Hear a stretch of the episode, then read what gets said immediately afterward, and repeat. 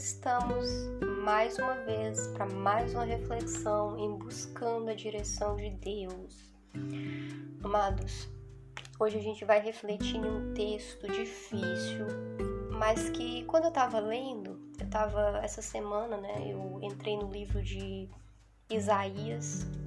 E o livro de Isaías, ele é um livro onde o profeta Deus concede ao profeta Isaías profecias difíceis sobre é, as cidades, né, que que Deus, né, ele condena pela iniquidade, ele condena é, pela conduta dos reis, ele traz profecia contra o Egito, traz profecia contra a Etiópia, ele traz profecia contra Tiro, ele vai trazendo uma série de profecias, né, profecias contra a própria Babilônia, né, que é um reino muito conhecido, é, muito conhecido nesses tempos remotos, né?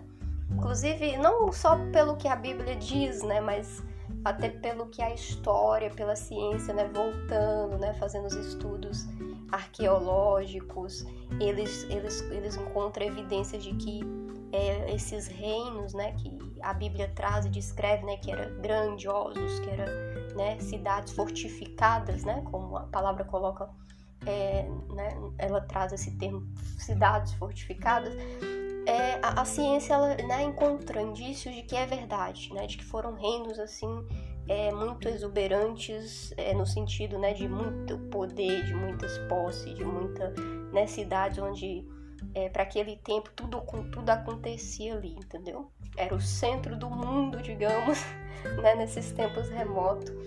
E, e o Senhor, né, quando ele deu a promessa para os filhos de Israel, né, os filhos de Israel é, vai em direção à terra prometida, eles, eles enfrentam essa cidade, esses reinos, eles lutam contra esses reinos, é, enquanto Israel está debaixo da palavra de Deus, debaixo né, da, das, é, das diretrizes né, que o Senhor predetermina lá com Moisés, com Josué, é, enfim, com outros servos né, que ele levanta ao longo desse tempo, ela sai vitoriosa diante desses reinos. Né? Mas há um tempo também que Israel ela sai completamente da direção de Deus. E quando ela sai totalmente da direção de Deus, recorrendo a deuses estranhos, a, a profetas é, falsos, né? Profetas é, que serviam, né? É, cultuavam esses deuses estranhos. Quando Israel começa a vivenciar demais ou, ou estreitar uma relação muito próxima com esse povo estranho e começa a trazer para dentro do povo, né, de Deus, é, idolatria, né, perversidades, que em muitos trechos a gente encontra Deus é, fica muito triste, muito, muito aborrecido né, com o que Israel é, faz por esquecimento, né, por esquecer dos compromissos outrora firmados com Deus, por esquecer das promessas e daquilo que Deus fez é, em função de livramento, em função é, do operar, né, do, do, sobrenatural, do milagroso, né, do sobrenatural, acho que essa é a palavra, é, ela esquece, ela faz pouco de Deus e ela vai recorrer a práticas ilícitas, práticas espirituais ilícitas, e aquilo entristece, aborrece muito ao Senhor. E ele vê né, a pequena, a amada Israel é, se sujando espiritualmente, é, saindo totalmente da direção, aquilo provoca em Deus um, uma indignação muito grande, né? Porque Deus é, é, amor e Deus é justiça. Gente, eu sinceramente, eu acho que esse é o termo assim que a gente precisa sempre estar tá trazendo em mente a ponderação desse Deus que é amor e é justiça. Aí você fala assim, Daniela, mas são duas palavras antagônicas, quer dizer, contrárias, né? O amor e a justiça, né? Nenhuma você enxerga, né? É claro, vamos dar um desconto, né? Que existe é, variações do termo amor, né? Da origem grega da palavra, né? Você tem o filia, tem o eros, tem, enfim, são vários termos, mas ponderando de uma maneira geral, quando a gente associa o conceito amor, a gente, a gente sente que é algo elevado, algo sublime, algo é, algo algo que mexe com a nossa estrutura de uma maneira branda, de uma maneira é, me falta palavras, né, para tentar ilustrar é, ou mesmo fazer uma analogia, né, do que que é, mas a gente entende, né, o amor, né, de uma maneira como algo que abraça, né. No entanto, o termo justiça que acompanha esse amor, aí a gente já sente aquele peso, né, justiça, né. O que que é justiça, né? Justiça você já é, você já associa a um certo grau de severidade, né? em relação a algo que era, né, tem um padrão, né, uma forma, um, um modus operandi de ocorrer. Quando não ocorre, você vê uma, é, você vê que precisa que uma punição venha. Você precisa que, é, enfim, há um peso na palavra justiça. Mas Deus, né, o amor de Deus, Deus de uma maneira integral, ele ele ele consegue equilibrar essas duas esses dois termos de uma maneira é, simultânea e de uma maneira completa. Ao mesmo tempo que ele é amor, ele é justiça. E o amor dele se completa na justiça, e a justiça dele se completa no amor. Ele corrige porque ele ama, né? E porque ele ama, ele corrige. Então, é a união né, desses dois termos de uma maneira é, simultânea, integral, completa.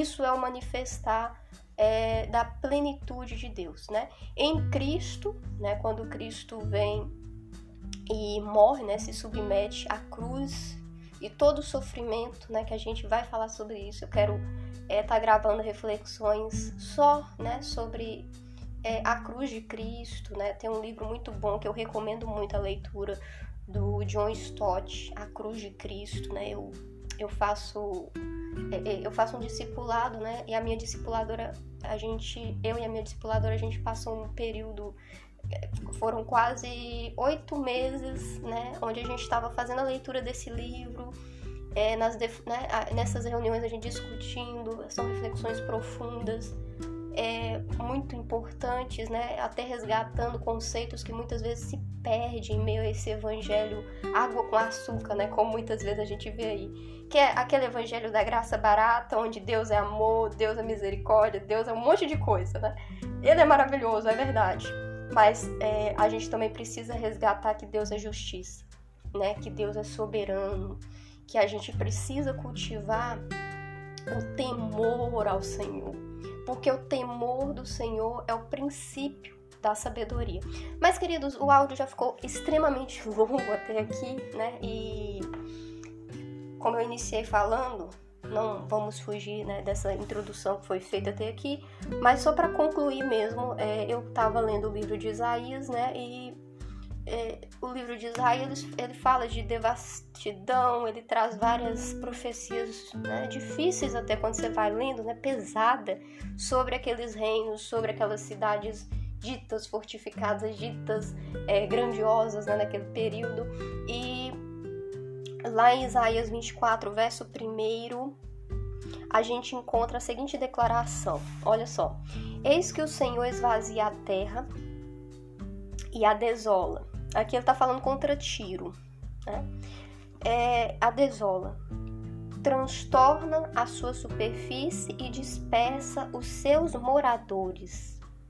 E o que, sucede, é, e o que suceder ao povo sucederá ao sacerdote, ao servo, como seu senhor, à serva, como a sua senhora, ao comprador, como ao vendedor, ao que empresta, como ao que toma emprestado, ao que recebe usura, como ao que paga usura. Quer dizer, não há exceção. O Senhor esvazia a terra e desola, transtorna a sua superfície, dispersa os seus é, moradores e o que suceder, né, ao povo, ao sacerdote, ao servo, enfim, de todo, né, de todo se esvaziará a terra e de todo será saqueada, sem exceção, porque o Senhor pronunciou esta palavra. A terra pranteia e se murcha. O mundo enfraquece e se murcha, enfraquece os altos do povo da terra. Na verdade, a terra está contaminada debaixo dos seus habitantes, porquanto transgridem as leis, mudam os estatutos e quebram o pacto eterno. Lembra que eu tinha falado? Amor e justiça. Por que, que veio a desolação, a devastação dessa terra? Porque a terra estava contaminada, os seus habitantes estavam transgredindo as leis, mudando estatutos, quebrando o pacto eterno. E aí, sempre que essa, essa ruptura, o Senhor, lembra? Ele é amor, ele é justiça. Havendo ruptura, ruptura desse pacto eterno, dessas leis, né? Das leis é, do Senhor, a gente vê que a justiça entra em cena, né? Por isso, verso 6: Por isso a maldição devora a terra, e os que habitam nela sofrem por serem culpados. Por isso são queimados os seus habitantes e poucos homens restam. Se você continuar lendo o texto, né, como eu falei, já mencionei, é pesado, né? Todas essas cidades é, que o profeta Isaías é, né, traz essas profecias naquele contexto, ele traz profecias pesadas. É um livro é, com alguns capítulos bastante pesado. Mas Deus tocou no coração e buscando a direção de hoje, eu precisava estar falando disso. Eu precisava estar é, resgatando esse conceito de amor e justiça e é, principalmente porque nos dias atuais a gente tem é, encontrado uma dificuldade muito grande de, de na verdade, não é popular, né? É, pregações em que a gente resgata esse senso de justiça do Senhor. A gente sabe que o mundo está condenado pelo pecado. A gente sabe que existe uma promessa do Senhor de que ele virá resgatar a igreja dele e de que após esse, é, essa vinda dele para buscar a igreja dele, será instaurado um período muito grande de tribulação, né? O que leva a gente a, a, a perceber, né? Que quando a gente pega esse cenário difícil dessas profecias de Isaías, a gente sabe que quando suceder esse período de tribulação, será um período muito triste na Terra, né? Será um período de devastidão, de desolação, será um período de é, um período de muita, né, de muita é, será um período pesado. Essa é a palavra que traduz. E a gente escuta muito pouco sobre isso. Né? As igrejas elas tendem a, a acompanhar é, aquilo que é, é, popular, aquilo que tem maior aceitação. Né? O que, que tem aceitação?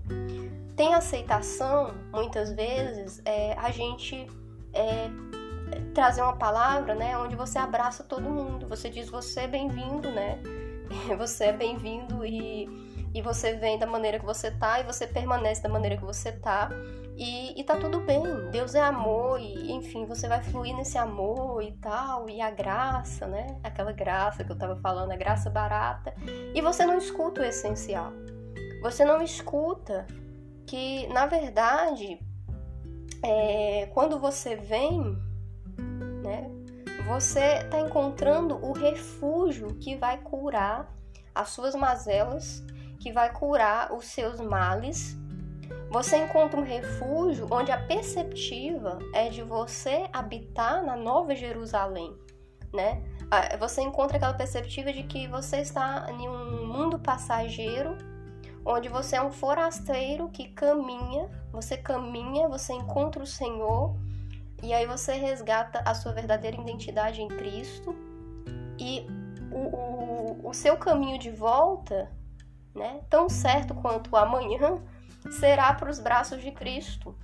Será para essa nova Jerusalém. É para lá que estamos indo.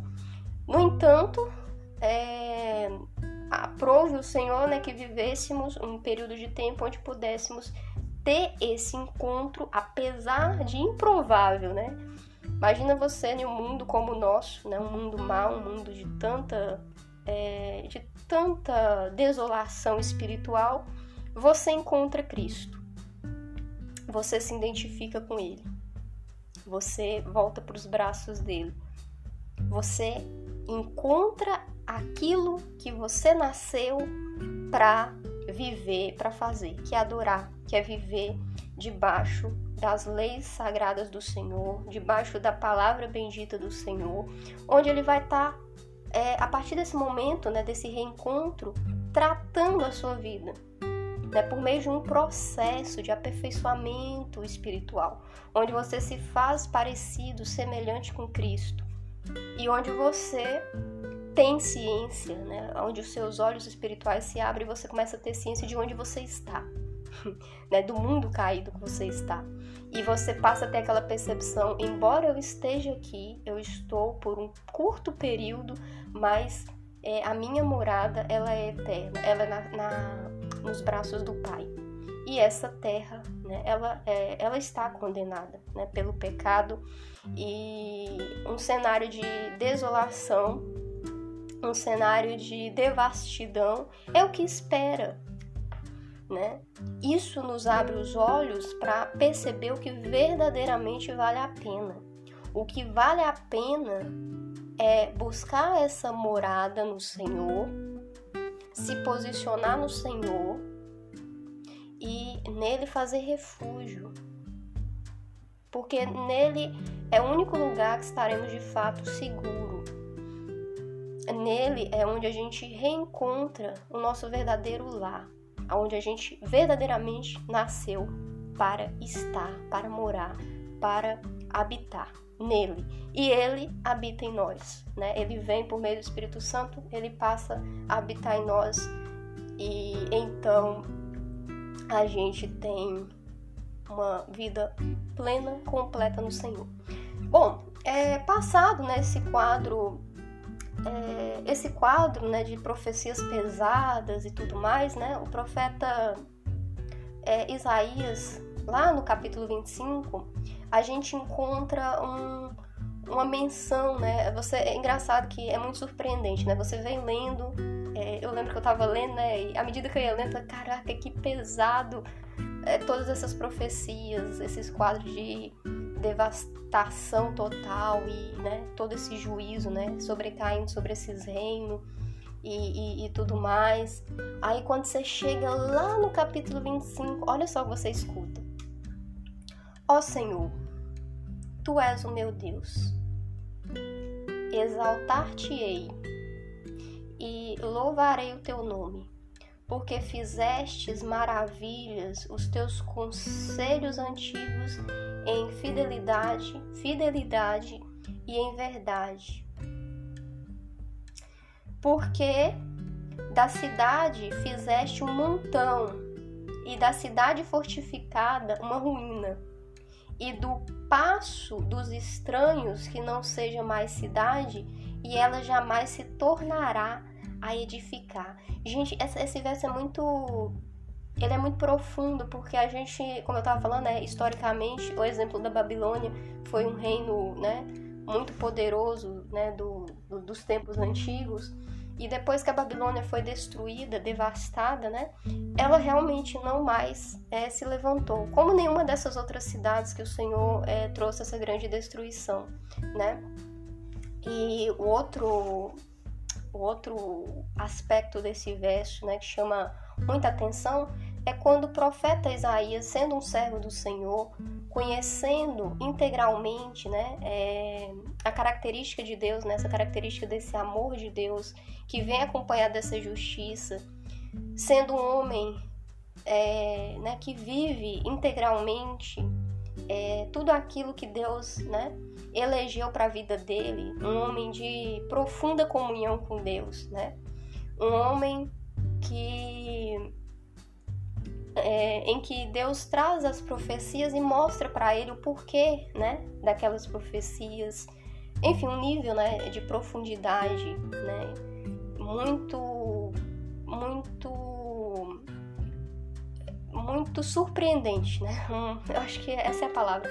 E ele, ele diz isso, né, de uma maneira firme, de uma maneira convicta, que o Senhor, né, ó Senhor, tu és o meu Deus, exaltar-te-ei e te louvarei, porque fizestes maravilhas. Fizestes maravilhas, os teus conselhos antigos, em fidelidade e em verdade.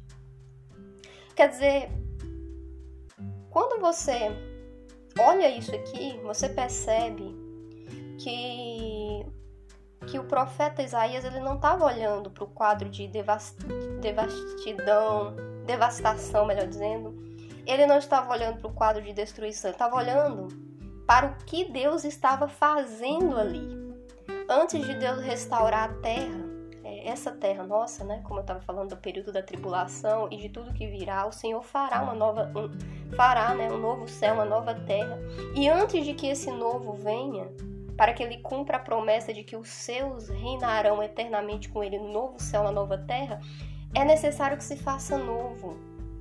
É necessário que algo novo se faça. Então, assim, a promessa dele é essa: a promessa dele é que reinaremos com ele eternamente em um novo céu e uma nova terra. E ele irá cumprir essa promessa, porque ele é fiel. O mesmo Deus que é, foi fiel com Israel, prometeu que Israel entraria na terra prometida, Israel entrou na terra prometida. O mesmo Deus que prometeu para Israel que ele não abandonaria, porque ele tinha feito a promessa aos pais, Abraão, é, Jacó, né, Isaac. É, ele cumpriu, ele vai cumprir aquilo que ele disse em Cristo, que reinaremos em Cristo, que por meio de Cristo nós entraria também na Nova Jerusalém e, e, e seria feito o um novo céu, a nova terra e ali estaríamos. Então, aqui nessa passagem, né, a gente vê o profeta Isaías testificando que o Senhor, diante né, de todo aquele contexto, de toda aquela devastação né, naquela cidade, é, na verdade o Senhor ele estava fazendo jus do seu amor, da sua justiça, da sua fidelidade. E quando o, o profeta ele enxerga essa fidelidade do Senhor, ao não permitir que o mal prevaleça, a não permitir que fique impune aqueles que transgridem a sua lei, é, o Senhor, né, é, é, é, ele, ele proclama: o Senhor é digno de ser exaltado, digno de ser louvado, digno és tu, Senhor. Porque ele consegue enxergar dentro dessa perspectiva. Pessoal, buscando a direção de Deus hoje, a gente, eu acho que esse está se tornando um dos maiores né, áudios que eu gravei. E a ideia é fazer áudios né, mais curto. Mas buscando a direção de Deus hoje, eu convido você a estar refletindo nesse amor de Deus, que é um amor onde há uma combinação entre amor e justiça. Eu convido você a estar refletindo é, e estar buscando no Senhor esse refúgio, estar buscando no Senhor essa direção